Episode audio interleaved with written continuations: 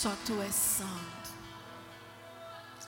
Não há outro e não há nome acima do teu nome. Nós entendemos nesta noite e cremos, aceitamos o teu senhorio no nosso meio. Por isso, papai, venha e realize o teu querer. Realize, Senhor, no nosso meio aquilo que o Senhor propositou para esta noite. Espírito Santo de Deus, continua fazendo no nosso meio aquilo que só o Senhor consegue. O Senhor pode e o Senhor faz, o Senhor nos muda e o Senhor coloca dentro de nós o que precisamos para podermos adorar e engrandecer aquele que é digno. Por isso, todo o nosso eu caia por terra agora. Tudo aquilo que não venha de ti, Senhor, o Senhor possa, papai, neste momento estar arrancando deste lugar. Eu te peço, Pai, que toda letargia, todo cansaço, toda incredulidade, todas as nossas fraquezas, toda negligência, toda falta de reverência, nós te pedimos agora, Senhor, leva embora em nome de mas nós queremos, papai, que o teu agir ele venha e ele seja, Senhor, tão real quanto aqueles que estão ao nosso lado e nós possamos tocar. Eu te peço, por favor, trabalha nos corações. Eu sei que o Senhor tem algo muito importante a fazer no nosso meio. E por isso, Senhor, eu te peço que possamos nos esvaziar de nós mesmos, para que o Senhor possa nos encher e fazer com que a tua doce vontade ela venha ser manifestada. É desta forma, Senhor, que eu oro, é desta forma que eu te agradeço e me apresento diante de ti dizendo: usa-me como um instrumento nas tuas mãos que eu diminua para que o Senhor cresça, em nome de Jesus. Salva de palmas ao Senhor. Se for para Ele, pode ser melhor.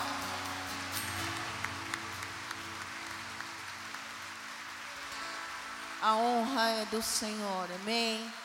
Glória a Deus, a graça e a paz do Senhor, Arena. Podem se assentar, por favor. A palavra que talvez você ouça hoje, ela possa ser e se tornar um pouco pesada para aqueles que, na verdade, não queiram entender qual o sentido e o motivo porque aqui estamos. Mas eu, neste tempo, Desde que o pastor disse que era eu que iria pregar, eu comecei a orar e a pedir ao Senhor. Até que a semana passada eu estou lendo um livro e neste livro eu comecei a ler uma parte aonde me trouxe os versículos de João eu gostaria que você fosse lá em João 19.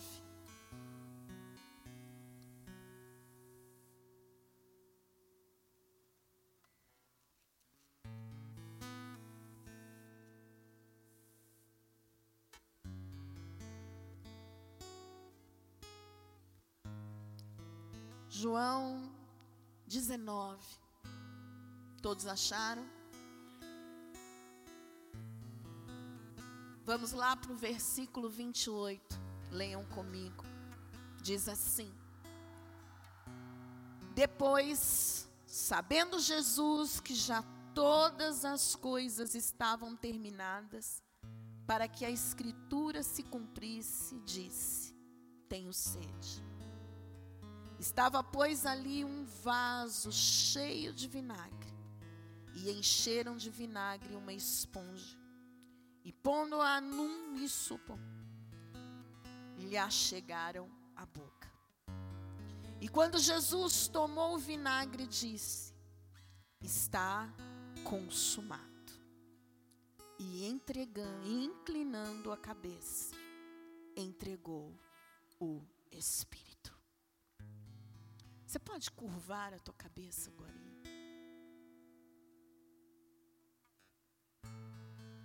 Pai, nós acabamos de nesse momento eu te peço que essas mentes elas sejam cativas a ti. Que os ouvidos a começar do meu eles comecem, Senhor, a ouvir aquilo que o Senhor irá trazer.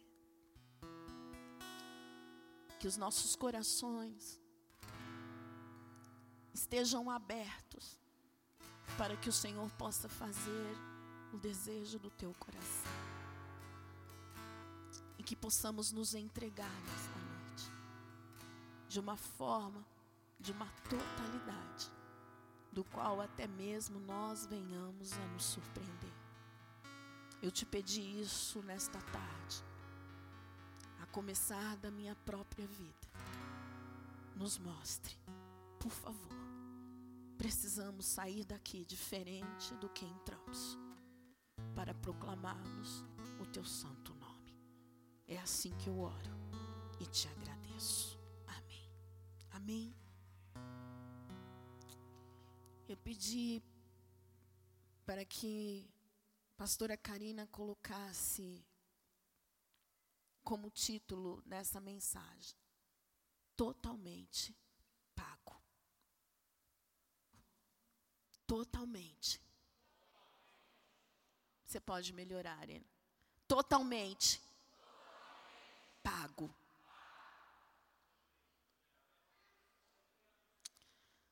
Só que antes de começar a explicar esses versículos, antes de colocar para vocês, talvez a rema desta noite, eu preciso que nós possamos entender que amor é esse. Nós vamos iniciar aqui falando da maior declaração de amor que foi feita para minha e para tua vida. Essa declaração de amor diz lá em 1 Pedro, no versículo 1, no capítulo 1, versículo 18, não precisa abrir, só anota para você saber que eu não estou falando de algo que a Bíblia não está dizendo. Essa maior declaração de amor, ela não foi feita com ouro, ela não foi feita em um resort. Ela não foi feita em uma emissora top de televisão. Ela não foi feita com um anel de brilhante mas ela foi feita com lágrimas, suor e sangue. Em uma cruz, num lugar chamado Golgotá. A maior demonstração de amor, ela não foi feita com holofotes, queridos mas ela foi feita para que nós pudéssemos entender que Deus amou o mundo de tal maneira que entregou o seu único filho ao meu e ao teu favor. E eu estava conversando com a minha nora esta semana e eu disse para ela o seguinte: na terça-feira, na hora do almoço, eu estava fazendo o almoço e eu disse para ela: nós estávamos conversando de alguma coisa e eu disse a ela assim: Filha, o Senhor tem dito para mim que o grande problema hoje, momento da igreja, é que nós, nós esquecemos do que foi feito naquele tempo. Nós esquecemos o preço que ele pagou, e agora estou eu aumentando aqui. Nós esquecemos essa maior prova de amor. Nós esquecemos tudo que ele passou. E conforme eu fui falando isso para ela, o Espírito Santo, de verdade, eu coloquei mais coisas agora aqui. Mas quando na nossa conversa o Senhor foi colocando algo dentro forte do meu coração, eu disse: Senhor, como? E o Senhor diz: prega isso. Prega. Prega porque a minha igreja precisa ouvir. Prega porque a minha igreja precisa lembrar o que eu fiz. Prega porque eles estão precisando entender que a cruz não é somente algo que eu coloco num lugar, mas a cruz é para que eu possa lembrar daquilo que foi feito nela.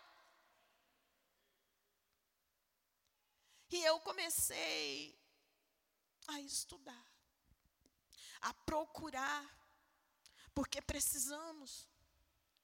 E não tem como eu começar essa palavra se não for lembrando da semana que ele passou para que isso acontecesse. Se começasse a lembrar, e se você estiver anotando, pode anotar aí, vamos começar do domingo do domingo que antecipou, uma semana antes da própria ressurreição de Jesus, a preparação que ele teve que passar, o processo que teve que acontecer, amado, para que eu e você pudéssemos estar sentados hoje aqui. A palavra do Senhor diz, e eu vou falar de algumas coisas, depois você vai ler. O domingo começa e Jesus entra em Jerusalém e lá na palavra você vai ver que está escrito entrada triunfal.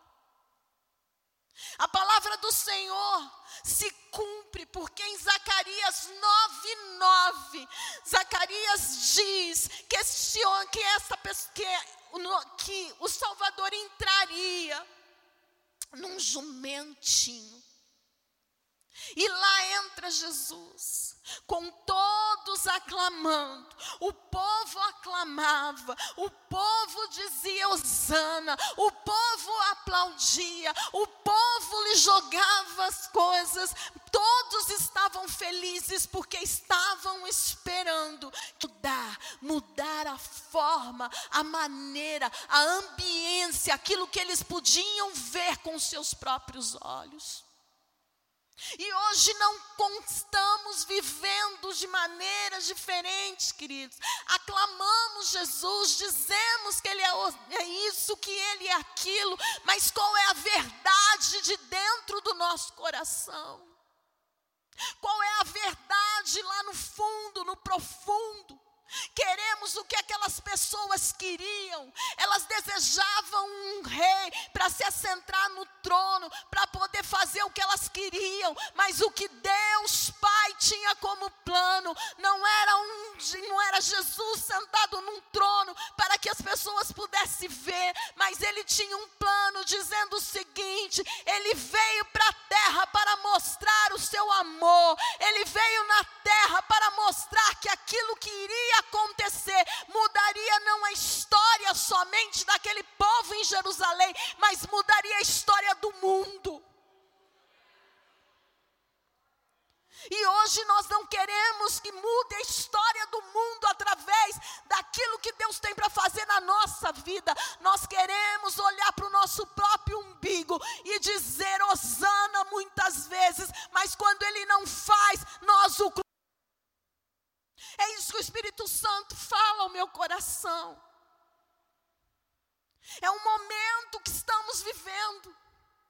Aclamam Jesus, estampam o nome dEle, batem palmas dentro dos templos, mas o crucificam todos os dias quando pecamos, quando erramos, quando não aceitamos o não dEle. Aquele povo deu a entender que estaria com ele em todo o tempo. Eu quero dizer algo para você. Há processos na nossa vida que vamos ser aplaudidos, mas toma cuidado para não se convencer disso, querido. Toma cuidado para não esperar somente isso. Há momentos que aqueles que te aplaudem vão ser aqueles que vão te julgar lá no final. Mas precisamos entender os processos. Precisamos lembrar que esta semana não foi fácil para ele. Porque muitos de nós estamos sempre dizendo: a semana não foi fácil para mim. Mas a semana que antecipou para que eu e você pudéssemos estar aqui hoje também não foi fácil. A palavra que na segunda-feira eu fui pegando, fui nos estudos. Na segunda-feira, Jesus sai de Jerusalém e ele vai para Betânia. E ali em Betânia, ele encontra a figueira. E ele vê que ela não tinha fruto. Ele volta para Jerusalém e ele expulsa os mercadores do templo. Ele não aceita a venda dentro do templo. Ele não aceita que aquelas pessoas pudessem achar que viver, estar dentro do templo, era simplesmente poder vender as mercadorias para que as outras não precisassem nem mesmo se sacrificar para levá-las. Ele faz algo que muitos dizem: Jesus surtou, ele surtou mesmo, querido. Porque era isso que eu e você tínhamos que fazer quando vê pessoas tentando trocar com Jesus dentro da própria casa dele. Deveríamos surtar conosco mesmo quando entramos aqui e queremos trocá-lo. Deveríamos pensar que nós não podemos fazer isso, porque o único que consegue ver isso é Ele. Outro dia, conversando com uma pessoa, eu disse, ela disse, é entre nós. Eu digo, não, querida. Porque você pode estar à minha direita, fulano à esquerda, alguém atrás de mim, alguém na minha frente não vai ficar entre nós, porque quem está vendo de lá de cima, esse é quem vai estar um dia me julgando. Precisamos entender isso. Precisamos expulsar isso de dentro da casa do Senhor. Precisamos expulsar isso de dentro da nossa casa. Precisamos expulsar isso de dentro de nós. Não aceite barganhar com Deus. Não aceite ser vendido para as coisas que lá fora encontramos. Porque quando encontramos lá fora, tudo bem, querido. O problema é quando estamos encontrando dentro da própria igreja. Lá fora temos que estar armados, mas dentro da casa do Senhor precisamos também estarmos vigilantes. A palavra diz que Ele detona. Mas também ele não para a vida dele por causa disso. À tarde, o Senhor sai de Betânia, de Jerusalém, desculpe, e volta para Betânia. Na terça-feira, a palavra diz que ele volta para Jerusalém e ele até encontra a figueira novamente seca. Nessa própria terça-feira, ele faz algo deixando para mim e para você.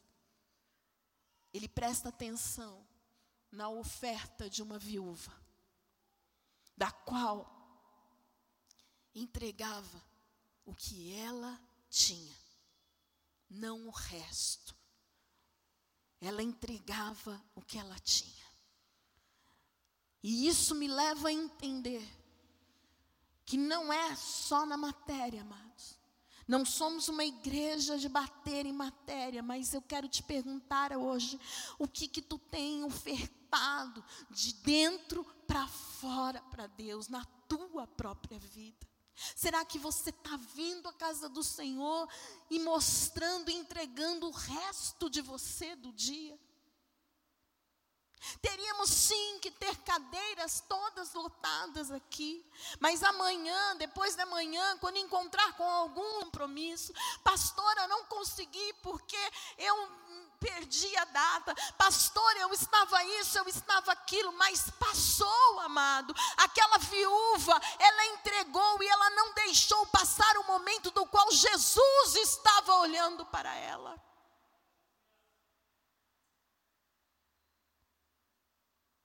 Talvez você esteja sentado aí dizendo: peraí, mas que palavra é essa para quatro dias? E nós precisamos ser transformados. Nós precisamos entender a quem estamos servindo, amado. Jesus não é para estar estampado somente numa camiseta, ou até numa faixa, ou até em versículos que ficam atrás de um carro. Mas Jesus precisa estar tá enraizado dentro da minha própria vida, dizendo: Senhor, eu te conheço, eu sei o que o Senhor passou por mim, eu sei o que o Senhor está para fazer, como foi pregado ontem. Ele está voltando, e muitos vão estar sem o passaporte. Precisamos cuidar. E o bom pastor é aquele que zela é aquele que entende que não tem, não abriu a porta somente. Amos como uma, uma igreja que compete com todas as igrejas de Alphaville. A arena foi aberta para que um dia ela suba e suba de uma forma e de uma maneira aonde nós vamos conseguir entender que nós não nadamos, nadamos para morrer na praia. Eu quero profetizar hoje aqui. Você está aqui para subir. Quando o Senhor, o noivo voltar como noiva, você tem que ir.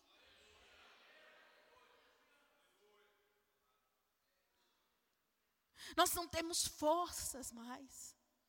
Estamos letárgicos. Mais um culto. Não, não é mais um culto, é o culto, querido. Precisa ser o culto na tua vida. Precisa ser mudança na tua vida.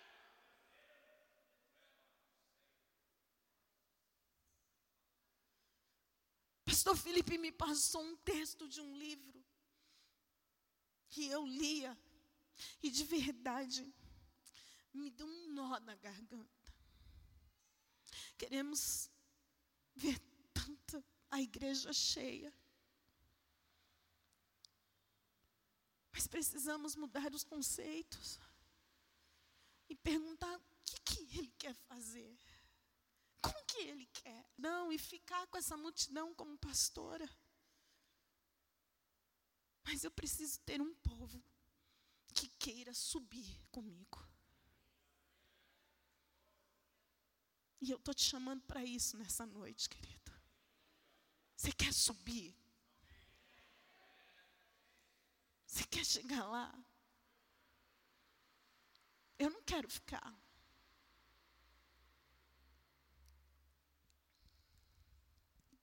Saímos da terça, vamos para quarta-feira.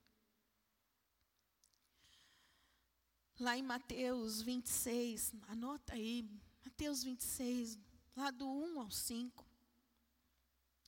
Jesus avisa os discípulos que faltam dois dias para tudo acontecer.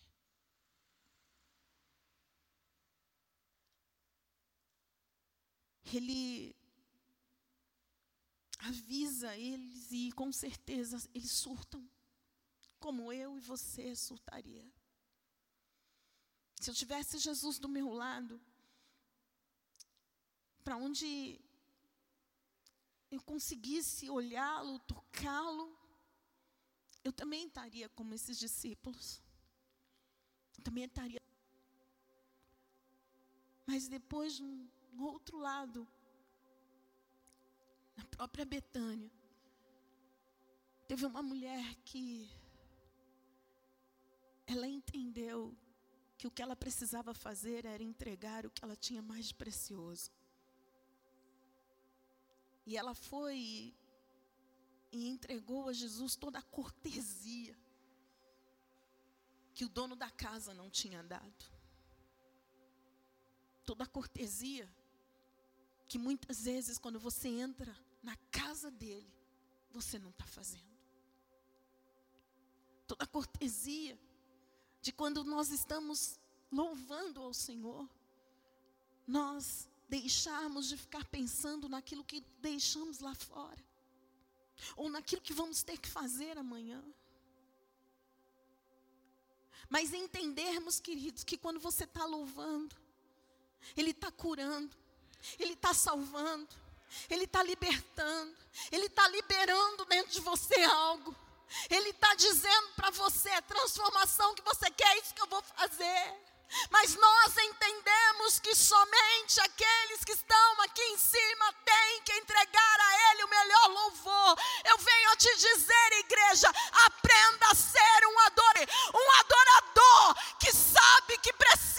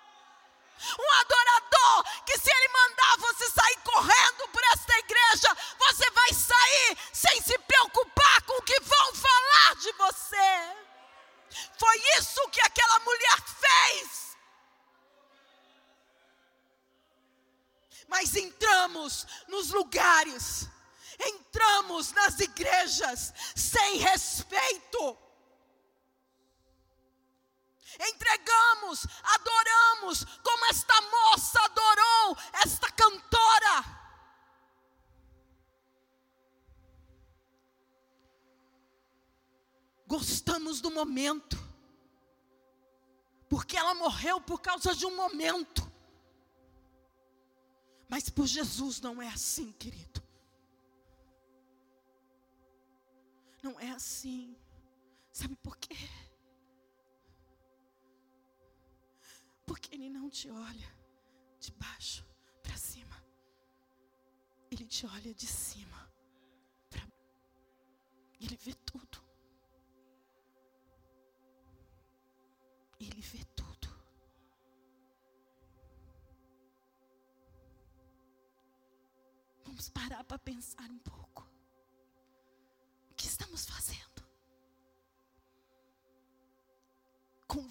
Senhor como Simão convidou. Para só dizer, Ele esteve na minha casa. Ou fazendo o que a adoradora fez. Entregando o que tinha de melhor. Para poder dizer, eu fiz não porque mandaram, eu fiz porque eu senti de dentro que eu precisava entregar o melhor.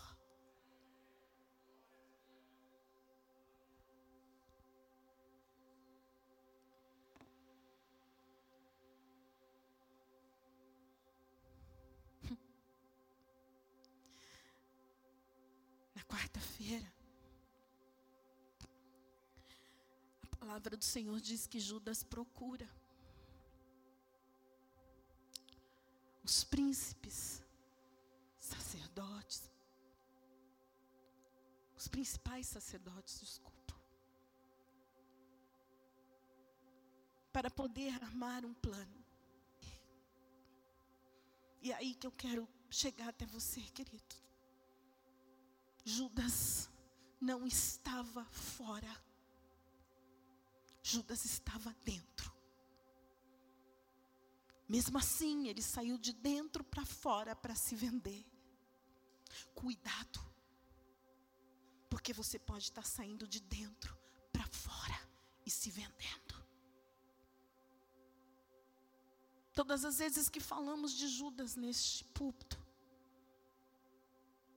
maior parte delas recebemos depois alguns dizendo, estava falando comigo, estava lançando alguma coisa do púlpito como recado para mim. Não. Eu só estou te advertindo, porque Judas não estava do lado de fora, ele estava dentro. Mas o coração dele não estava ali. Nós podemos estar dentro da casa do Senhor, mas o nosso coração pode estar do lado de fora. Cuidado. Cutuca o teu irmão e diga para ele: cuidado.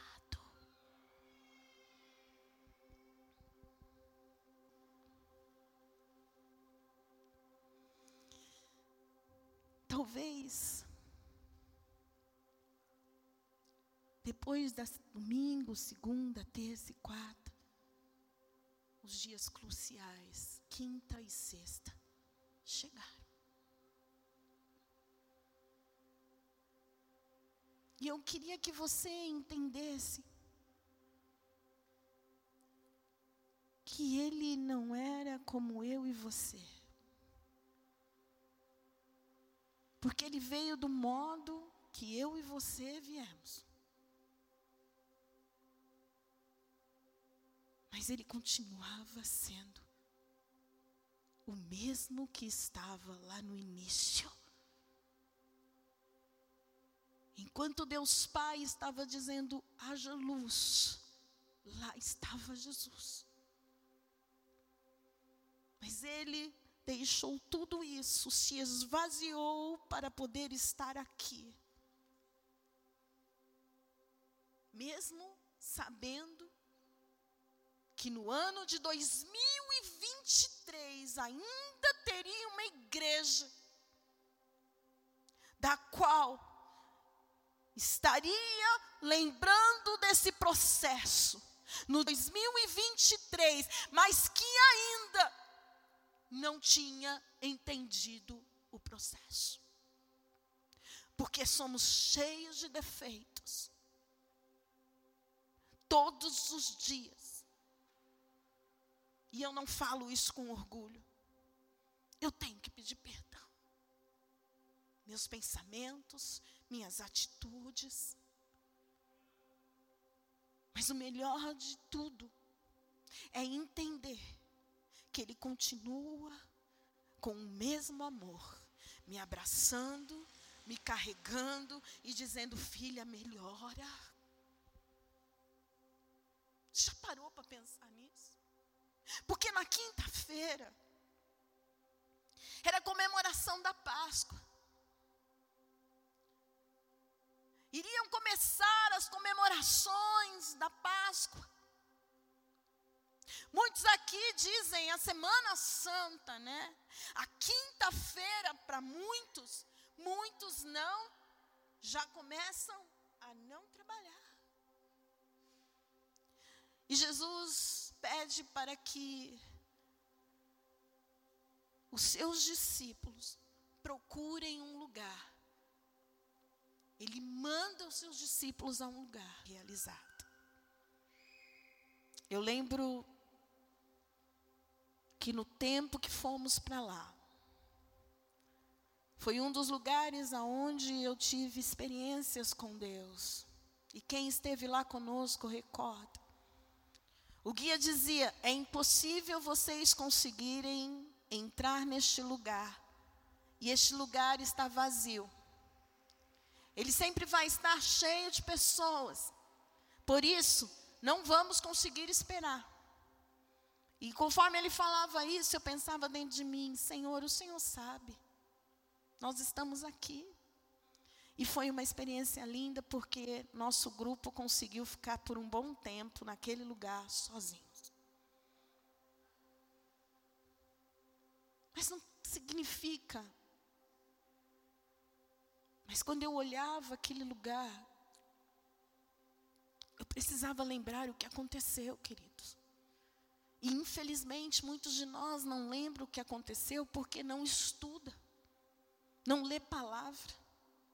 Se o pastor pregou, amém. Se ele não pregou, eu não sei o que, que é. Vai atrás. Porque você vai conseguir entender o que aconteceu.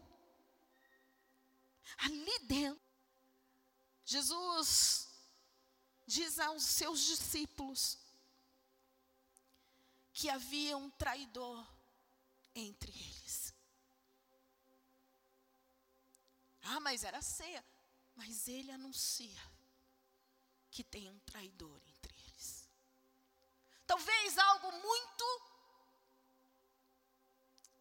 para que surgisse uma reflexão tremenda uma dúvida tremenda, porque ai de mim se soltar de púlpito e falar assim, gente, tem um traidor dentro da arena.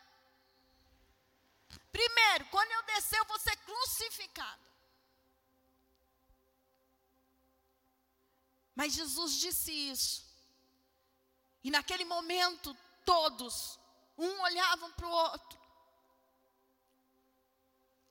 Em alguns dos evangelhos diz que eles perguntavam. Aí eu fico imaginando Pedro dizendo: Você, João? É você, Tomé? E o traidor, sabendo que um dia antes ele estava programando tudo. Cuidado. não conseguimos ver. Mas tem alguém que está vendo tudo. E desse você não pode esconder. Mas ele não para. Porque uma coisa que me intriga e uma coisa que me leva a continuar em todos os momentos a entender que, mesmo tendo o traidor, sabendo quem era, ele lava os pés. Porque sabe o que seria legal aos nossos olhos? Ele ter dito: Judas, sai agora, porque eu não vou lavar os teus pés. Mas não. Ele deu a chance. Sabe o que me intriga, amados? É porque foi no molhar do pão. Ele reparte, molha, e ele entrega para Judas e diz: Pode ir.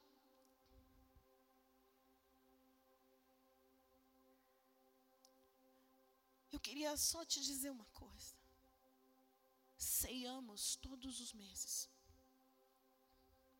E muitos ainda ceiam, achando que é tipo assim. É, a religiosidade tomou conta dos nossos corações. E nós precisamos fugir disso todos os dias. Eu estou dizendo dos nossos porque eu não vou me tirar disso, porque se eu não vigiar, eu caio. Lembro-me muito bem quando fiz a primeira comunhão. A minha avó dizia assim: se você morder, começa a sair sangue do céu da sua boca. Ah, meu irmão, aquilo grudava. Tem alguém lembrando disso? Eu fui católica e não tenho nada contra. Cada um escolhe. Nós precisamos respeitar. Eu estive ontem no velório da minha tia. E uma a cunhada dela, que na verdade é minha madrinha, ela estava toda conversar comigo, porque ela tinha chamado um padre. Eu olhei e disse para ela: fique em paz. A minha tia era católica. E eu não posso reverter isso no caixão. E eu não posso desrespeitar o que eu sei que ela faria se fosse outro padre chegou, queridos. E eu estava sozinha lá dentro. Daqui a pouco eu vi o pastor entrando, falei, ufa.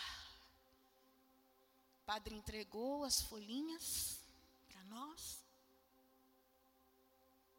E nós participamos.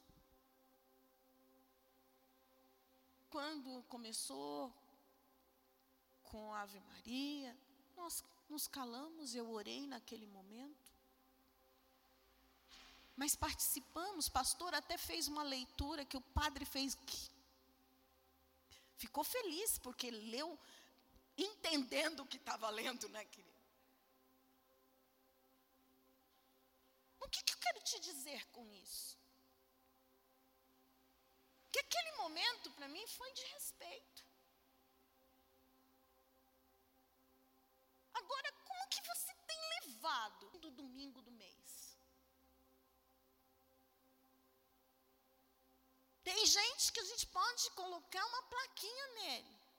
Crente da ceia. Só para dar uma. Senão vocês vão me matar depois que eu descer daqui. Ele vem na igreja para. E ainda é aquele que fica: será que eu abro o copinho? Será que eu não abro? Porque muda, né? Às vezes. Não. Eu preciso levar a sério. Porque o Senhor está me convidando para se assentar na mesa com Ele. Ele está me convidando para eu lembrar este dia do qual ele molhou o pão entregou para Judas, e mesmo assim Judas saiu. Mas não foi por causa de Judas que ele parou. E é isso que eu quero dizer hoje aqui para mim, você também. Não é porque alguém te traiu, não é porque alguém falou de você, não é porque fizeram isso ou fizeram aquilo, você tem que deixar Jesus. Lembra-se de uma coisa: no processo existiu Judas, mas o Senhor Jesus continuou ao nosso favor, porque ele tinha um propósito tem um propósito, igreja.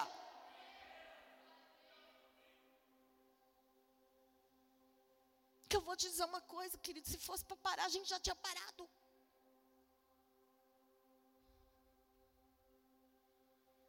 Mas eu não paro. Sabe por quê? Porque ele acreditou em mim. Ele confiou em mim. E eu quero dizer isso para você, ele confia em você. Olha para o teu irmão e diga: Jesus confia em você. Mas dá um grito no ouvido dele.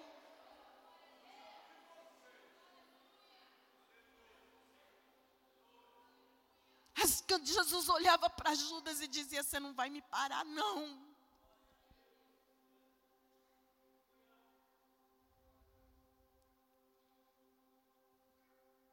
Palavra diz que ele lava os pés dos seus discípulos. Avisa Pedro. Você vai me negar três vezes. Que quinta-feira agitada, né, querido? Você achou o seu dia agitado hoje? Mas está mais do que esse? É aí que precisamos parar para dar luta. Eu também falo. Mas eu venho aqui para te acordar e dizer para você: a tua luta está sendo maior do que essa? Ele não desistiu. Então você não tem o direito de desistir.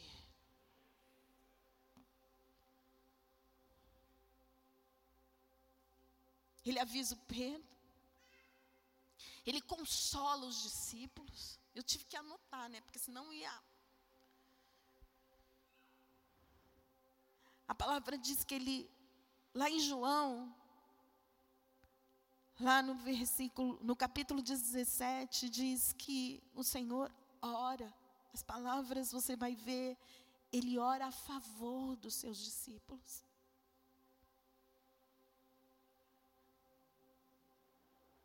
E depois de realizar isso, queridos,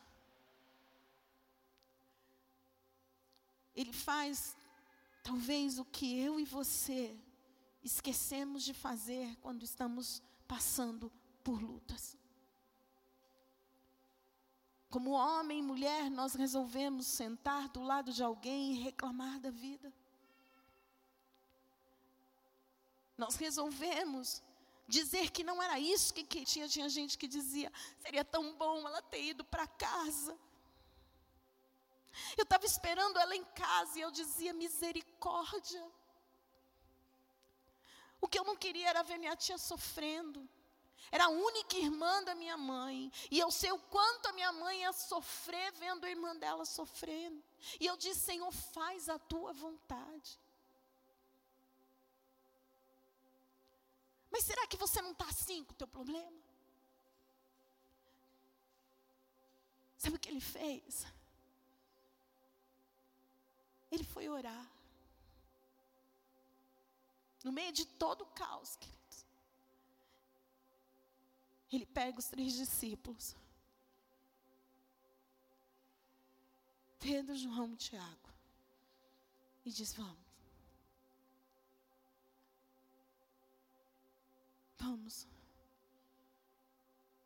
Ele foi para o Getsemane. Mesmo sabendo que o traidor sabia para onde ele ia.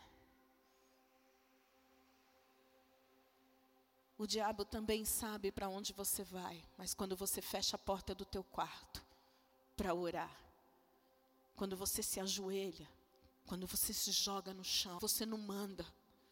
Quando você diz ao Espírito Santo, muda, muda aquilo que eu estou pensando. O diabo tem que bater de retirada, querido.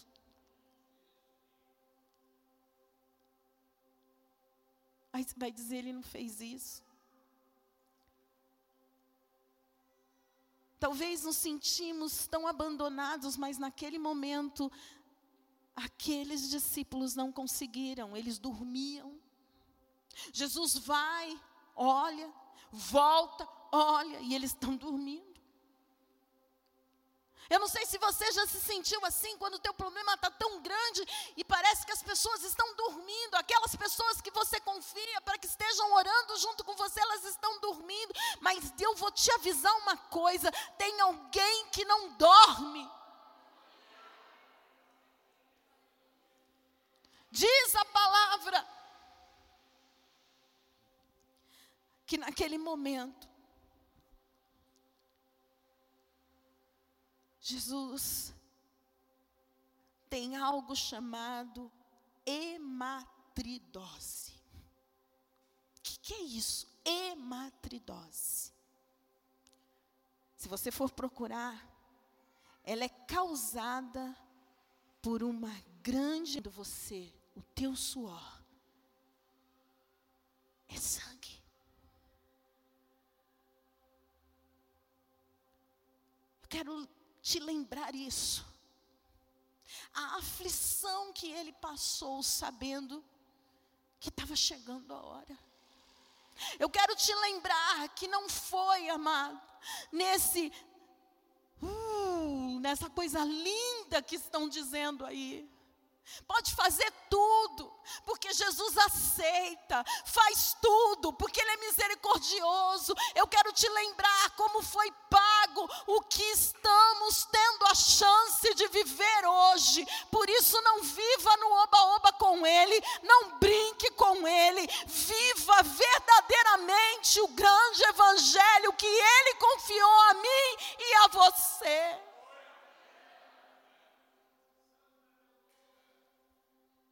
Talvez com os discípulos dormindo, não vendo aquelas gotas caindo. Ele não tinha ninguém presencialmente que ele pudesse tocar e dizer limpa aqui, mas ele sabia que Deus Pai estava olhando por ele.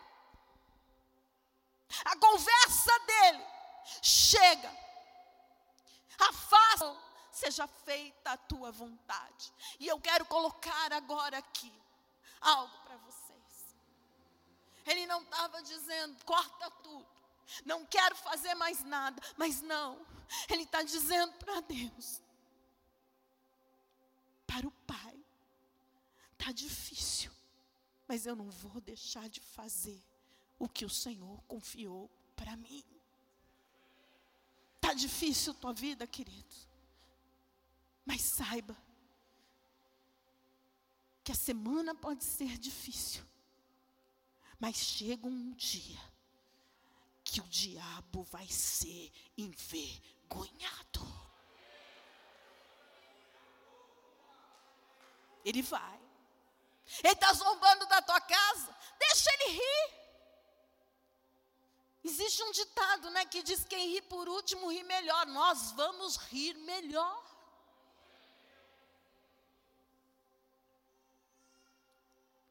Aí diz que depois desse processo, Judas chega junto com os soldados. E diz a palavra que para mostrar quem era, ele dá um beijo. Até anotei aqui.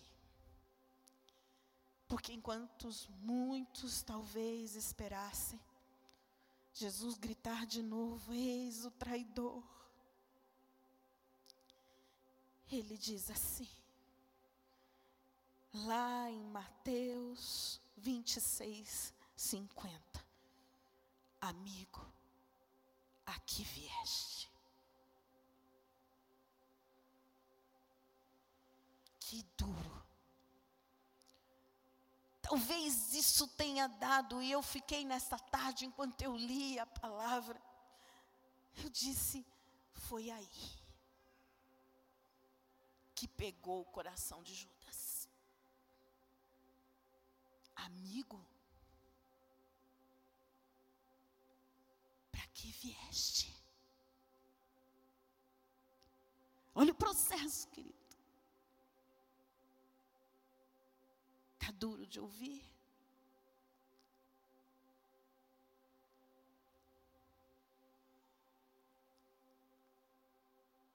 E nesse momento,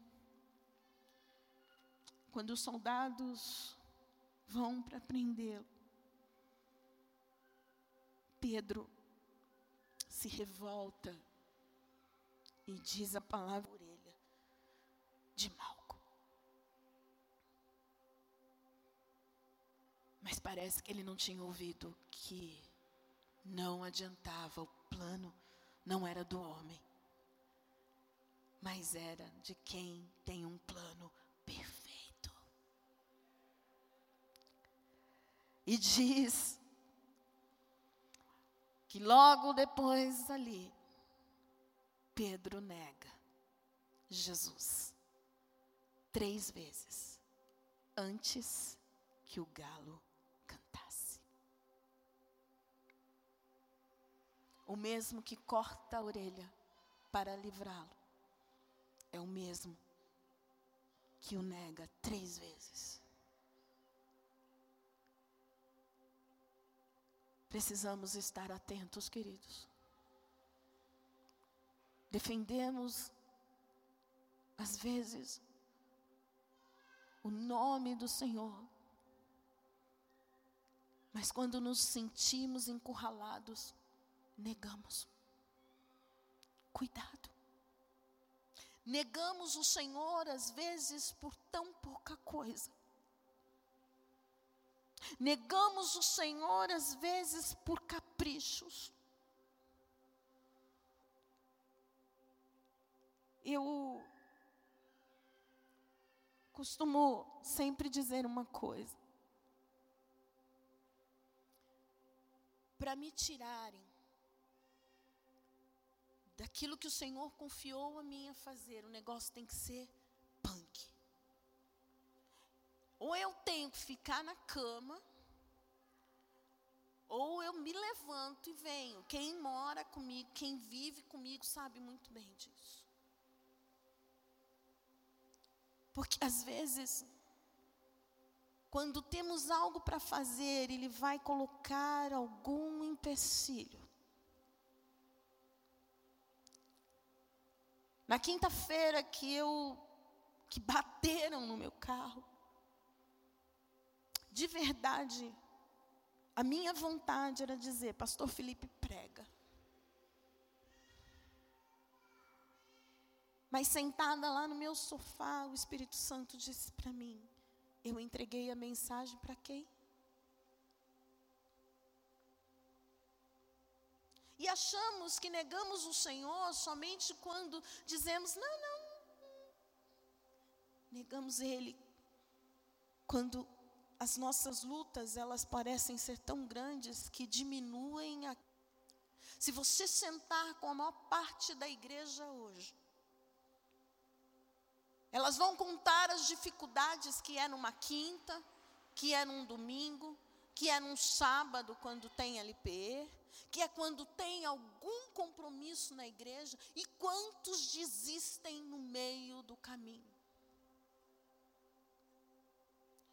Quantos estão negando de estar aonde o Senhor planejou para que ele estivesse por causa de algum acontecimento? A posição de Pedro naquele momento era dizer: sou sim. Mas o medo de ser preso era muito maior. O que te prende? Qual é a cadeia que parece que você vai ter que entrar se você aceitar o propósito de Deus na tua vida? Que caia por terra hoje.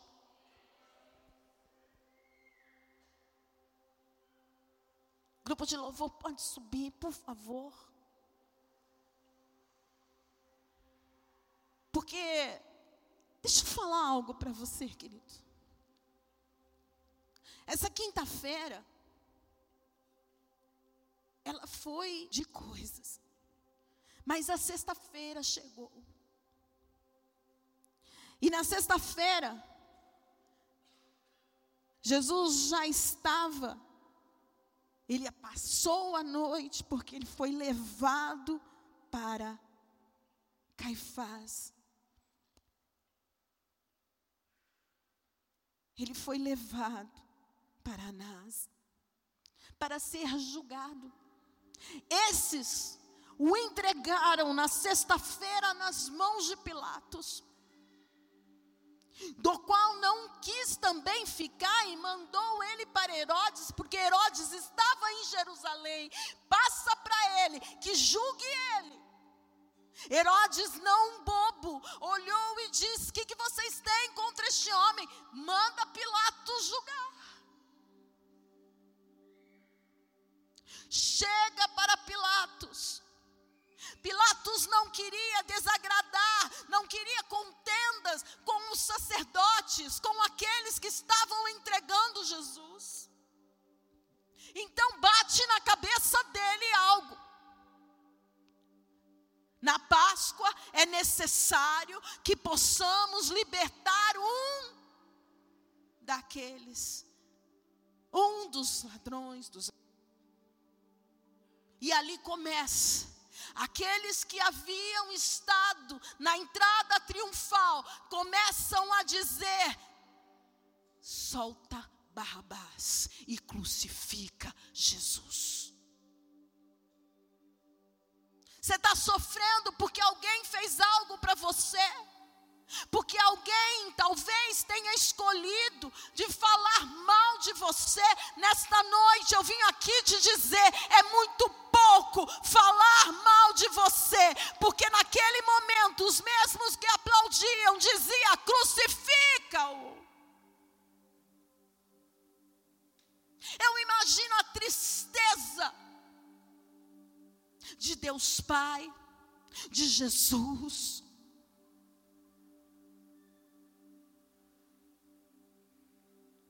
Você imagina a tristeza.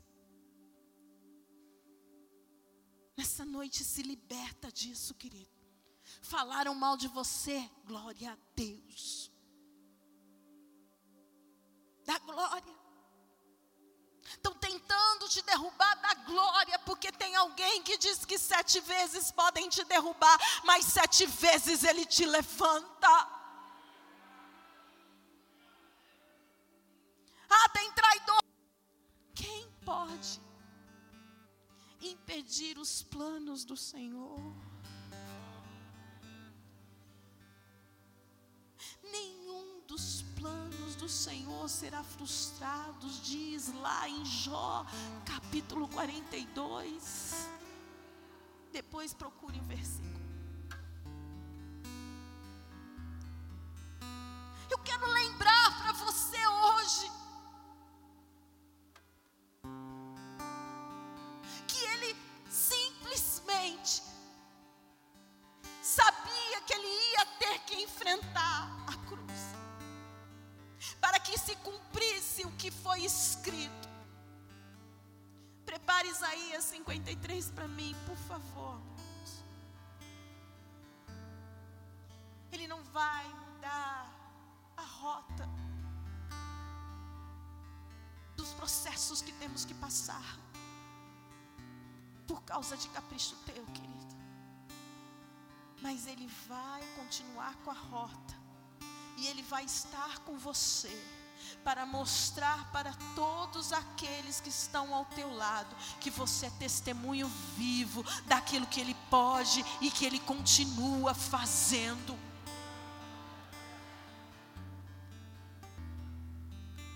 Pilatos diz a eles: Barrabás, solta Barrabás, porque eles querem que crucifiquem Jesus. Só que não, ele podia dizer: crucifica, leva ele para a cruz. Mas não, ele queria, sabe aquela coisa? Eu preciso mostrar que eu estou fazendo. E infelizmente, queridos, nesse momento, para que se cumprisse o que vamos ler daqui a pouco em Isaías 53.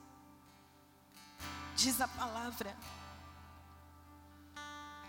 que Pilatos manda açoitar Jesus.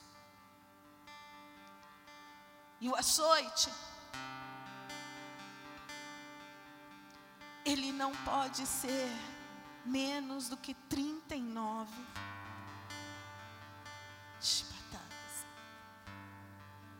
Ele é de 39 para cima, depois vamos estudar até mesmo sobre isso.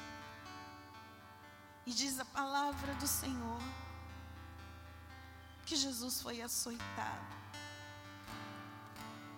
Tiraram as suas vestes, um azar, azarrag, azarrog, desculpa, azar, azorrag, desculpa. O azorrag, ele tem de três a cinco tiras de couro. Na ponta dele existem ferro ou pedaços de ossos. 39 vezes o colocaram naquele tronco e 39 vezes aquilo pegou nas costas dele e trouxe junto carne. Ai, pastor, isso daí para mim já é demais. Não, querido, eu quero que você entenda. Depois disso, levantam Jesus, colocam vestes nele e colocam uma coroa de espinho. Cravam os espinhos na cabeça dele, porque ele precisava passar por esse processo, pelo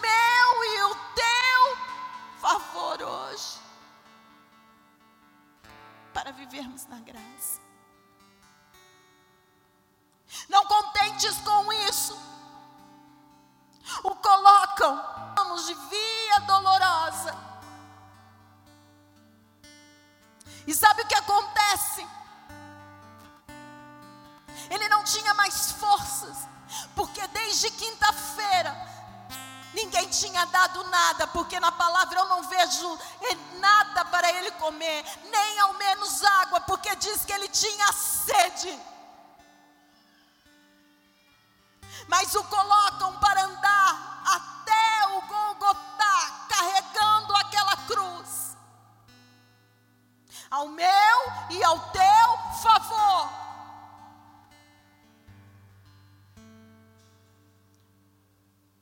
As ruas daquele lugar, elas são não são perfeitas.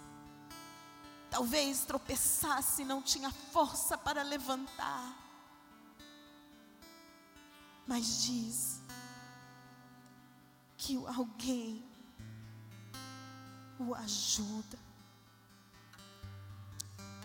Simão Sirineu pega aquela cruz e leva até o lugar.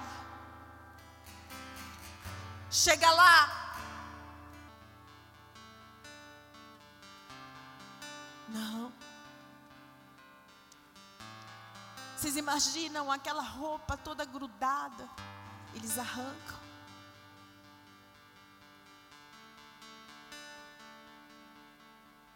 E simplesmente pegam um braço,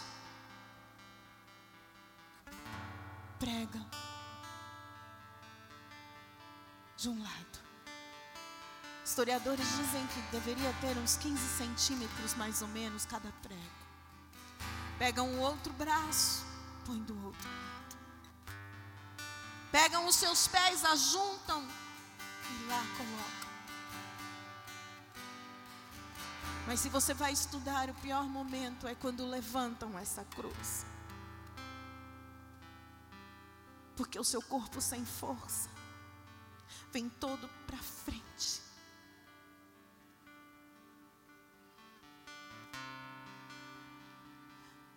E aí, Isaías 53.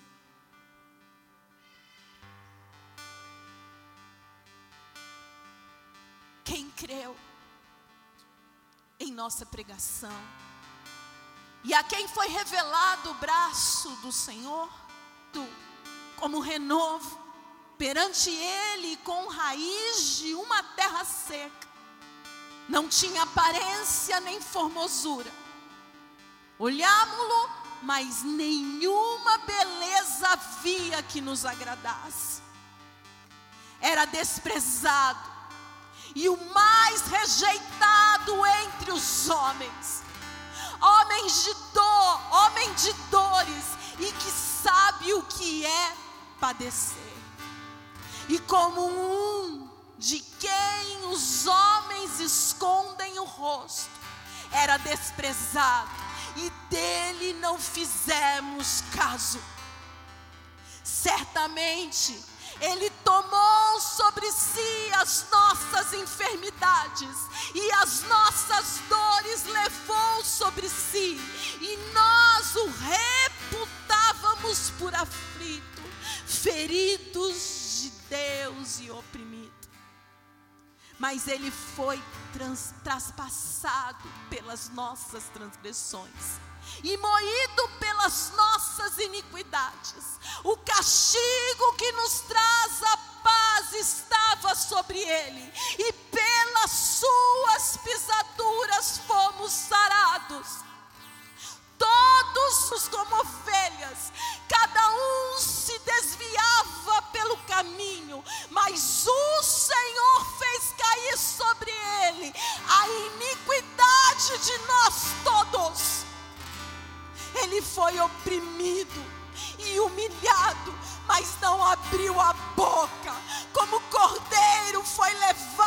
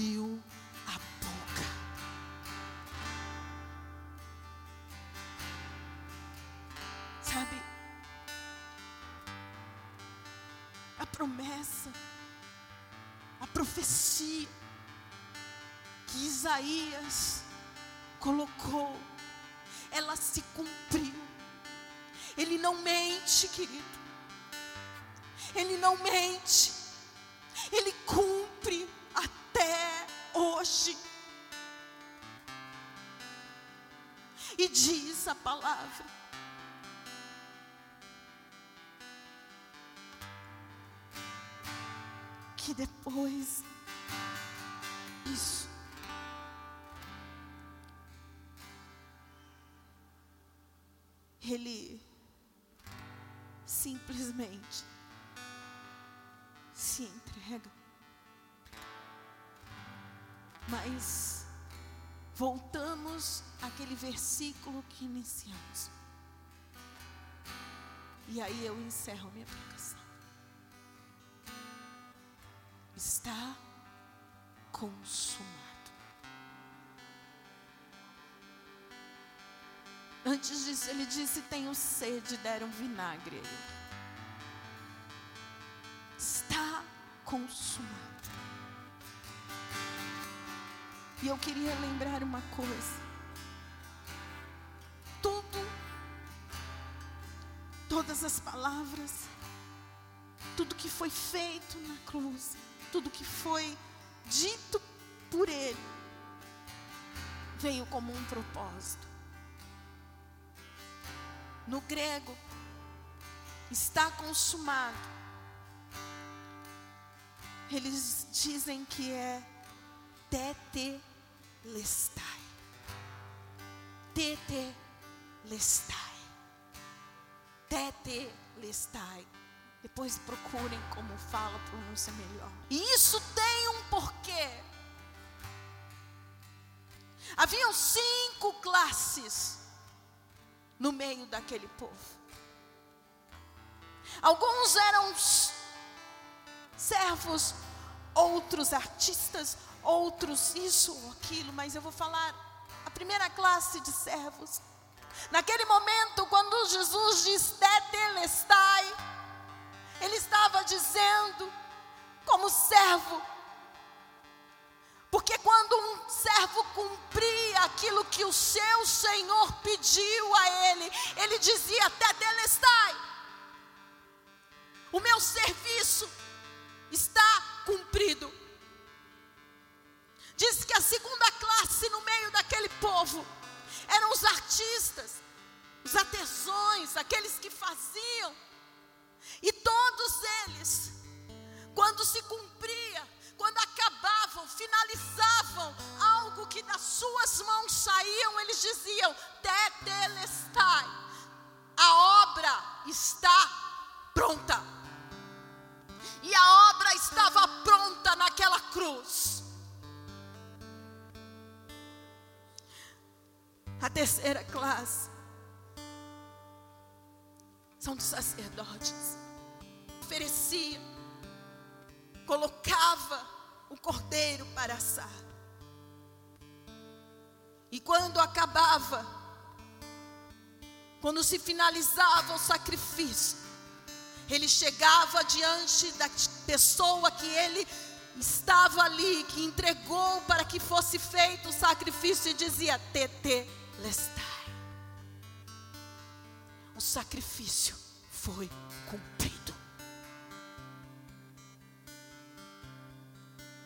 A quarta classe eram os mercadores. E naquele tempo diz que eles tinham algo. Eles davam e as pessoas compravam, eles entregavam um papel e essa pessoa só quando ela acabasse de pagar, era como se fosse uma promissória, sabe? E quando ela acabava de pagar, eles entregavam um papel para esse devedor, dizendo: Tetelestai, está pago. Jesus estava dizendo: está pago.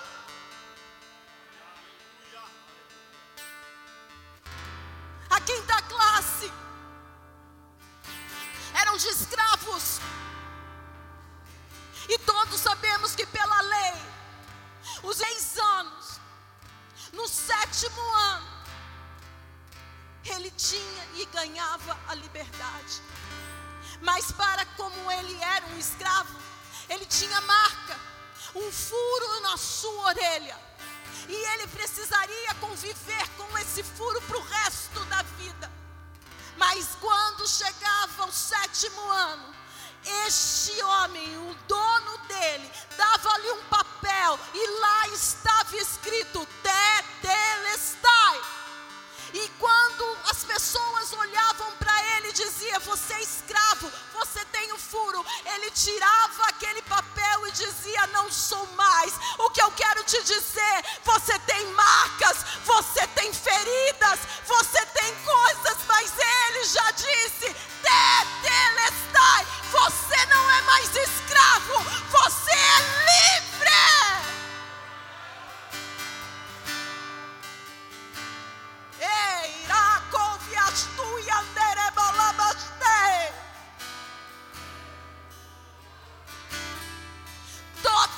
te pago.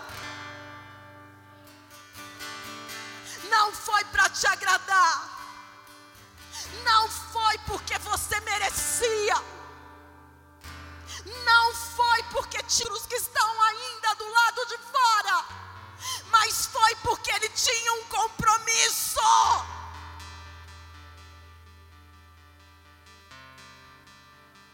E nesta noite eu quero te dizer, amado qual o compromisso que como igreja estamos tendo? Estamos arrumando modinhas para entrar dentro da igreja para atrair o povo. Eu só ouço isso. Pastora, é melhor fazer assim. Estão fazendo isso em outras igrejas. Não quero saber. O que eu preciso pregar dentro desta casa, querido, é que está totalmente pago e não fui eu e nem você, mas foi Ele. Foi Ele. Foi Ele que te libertou. Foi Ele que entregou algo para nós. Foi Ele que todos os dias, todos os dias, quando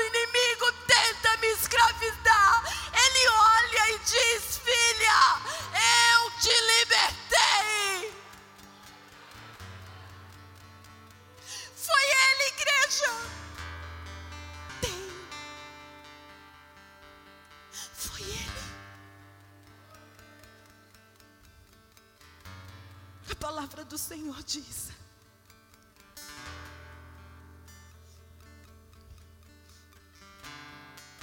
Que enquanto ele estava na cruz, antes de falar está consumado, ele aponta João e diz: Cuida dela.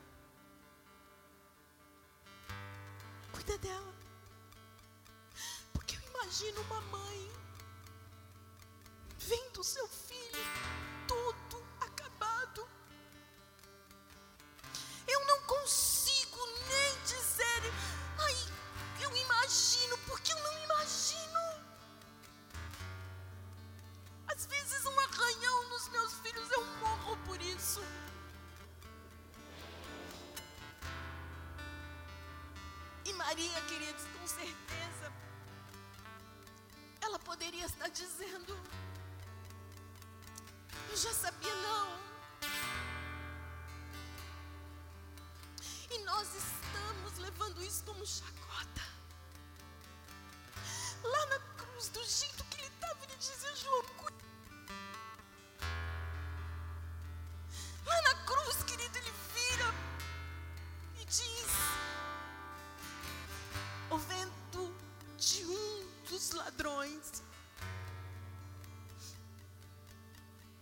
Ele ainda tem força e diz: Ainda hoje estarás comigo no paraíso. Lá na cruz, ele ainda olha e diz: Perdoa, porque eles não sabem o que fazem. Lá na cruz, ele nos ensina que se nós olharmos para a cruz, nós conseguimos olhar para frente, para as laterais, mas não dá mais tempo de você olhar para trás. Se eu acredito que a minha salvação veio desse processo que ele passou na cruz, eu não vou ser um crente que fica olhando para trás, para aquilo que perdeu, para aquilo que fizeram. Mas eu vou dizer: perdoa, eles não sabem. Vem comigo. Ainda hoje eu te apresentarei para isso. Cuida. Cuida dela, João. O que eu podia fazer, eu já fiz. Sabe, igreja, eu quero te fazer um convite hoje. Se você entendeu um pouquinho dessa palavra, se quiser vir aqui à frente, se colocar de joelho, venha.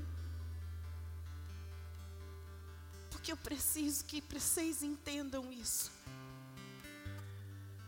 Nós precisamos entender esse processo. Eu não vou ficar aqui te chamando, não, porque eu quero orar para que, como igreja,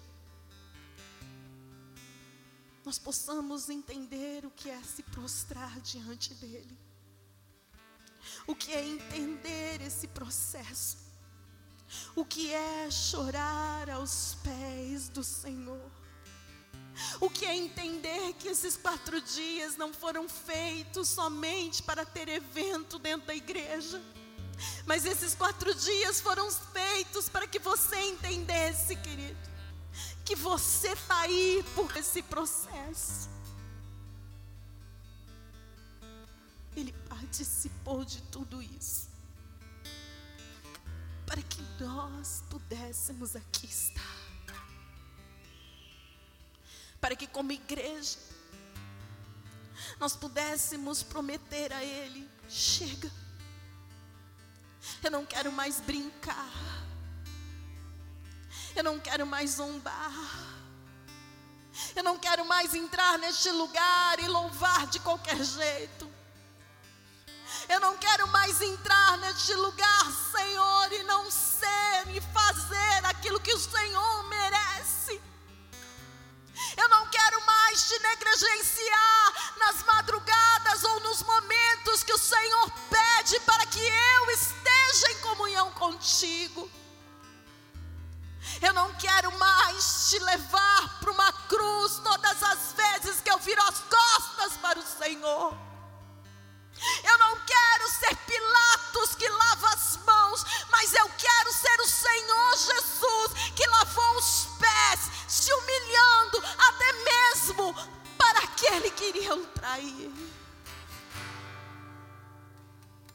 Nesta noite, nós nos reverenciamos. Nessa noite, nós reconhecemos que naquele momento, ao meio-dia,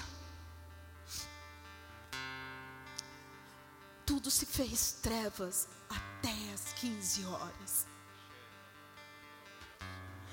O poder foi tanto foi tanto que o véu foi rasgado de cima para baixo. Porque ele estava dizendo: vocês estão livres.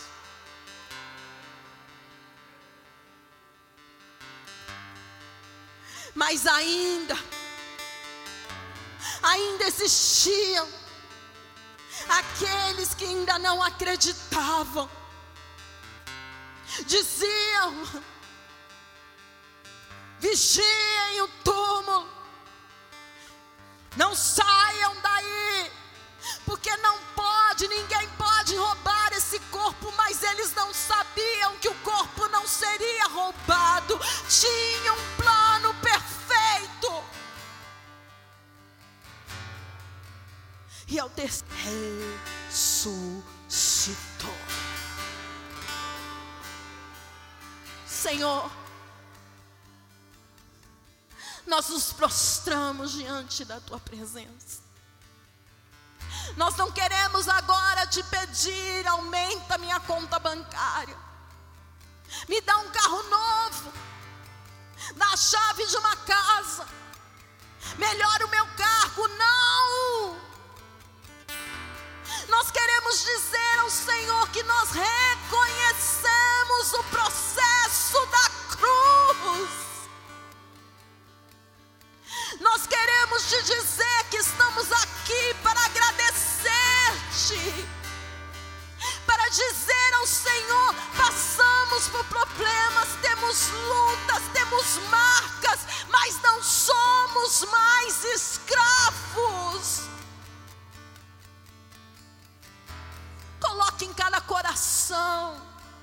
O compromisso, Senhor, hoje.